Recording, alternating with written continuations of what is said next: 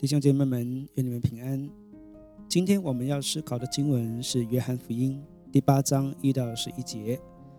这段经文讲述的是文士和法利赛人带了一位淫妇来到耶稣面前，并询问耶稣要如何处置他。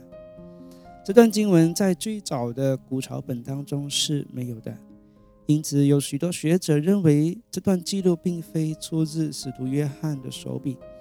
或者认为这件事并没有真实的发生。最早出现这段经文的是在第四纪的五家大译本拉丁文圣经以及奥古斯丁的著作中出现。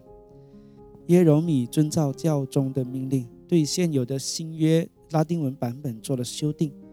很可能当时他在比对手中所有的古抄本之中，认为这是约翰的手笔，故而编排在内。无论如何，即便目前我们所拥有的古抄本当中没有这段经文，也并不表示事件不真实。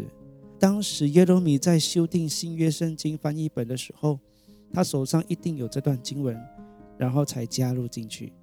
只是这古抄本已经不见了，再加上著名护教家奥古斯丁也提及这段经文，就为这段经文的真实性加了分。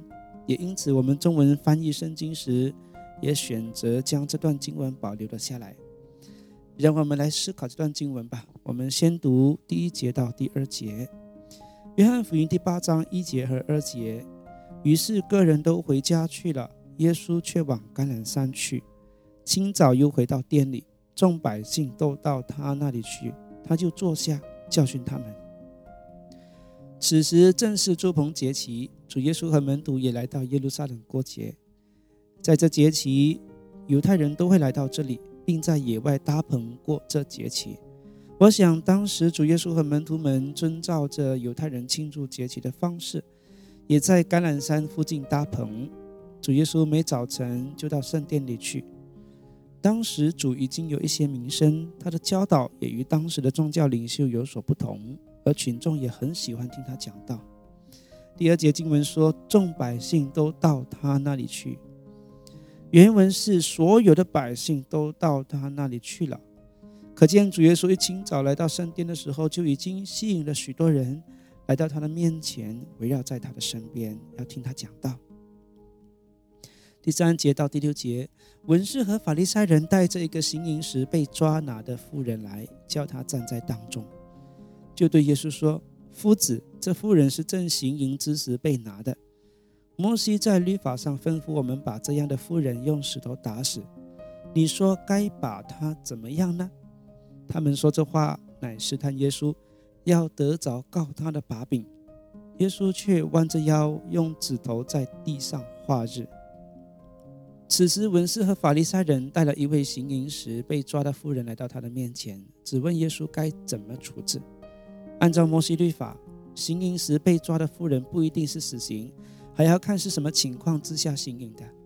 利未记二十章十节这么说：与邻舍之妻行淫的奸夫淫妇都必致死。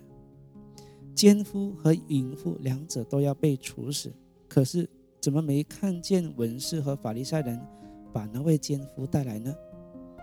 生命记二十二章二十二到二十七节这么说。若遇见人与有丈夫的夫人行淫，就要把奸夫淫妇一并致死，这样就把那二从以色列中除掉。若有处女已经许配丈夫，有人在城里遇见他与他行淫，你们就要把这二人带到本城门，用石头打死。女子是因为虽在城里，却没有喊叫。男子是因为玷污别人的妻，这样就把那二从你们中间除掉。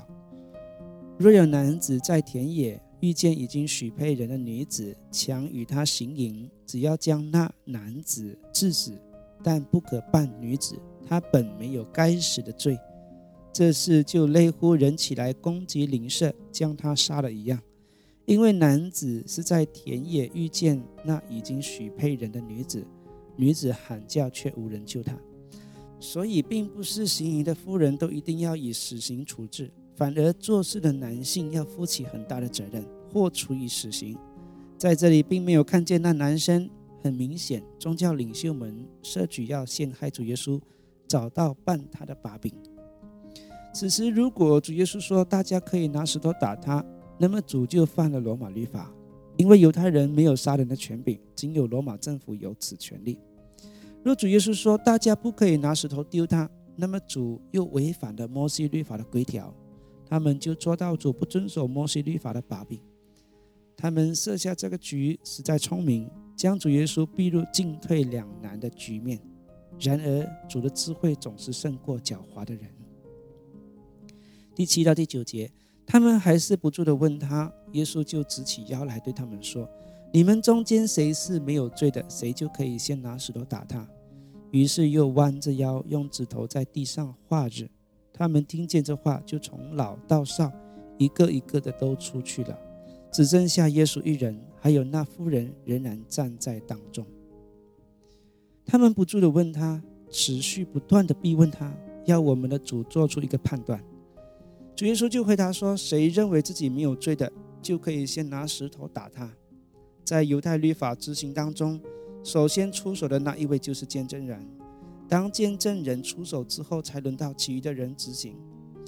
主耶稣要他们先自省，谁是没有罪的，谁就可以首先打他。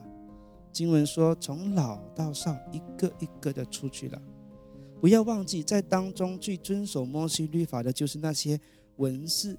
和法利赛人，他们都有一定的年纪，相信首先离开的就是他们。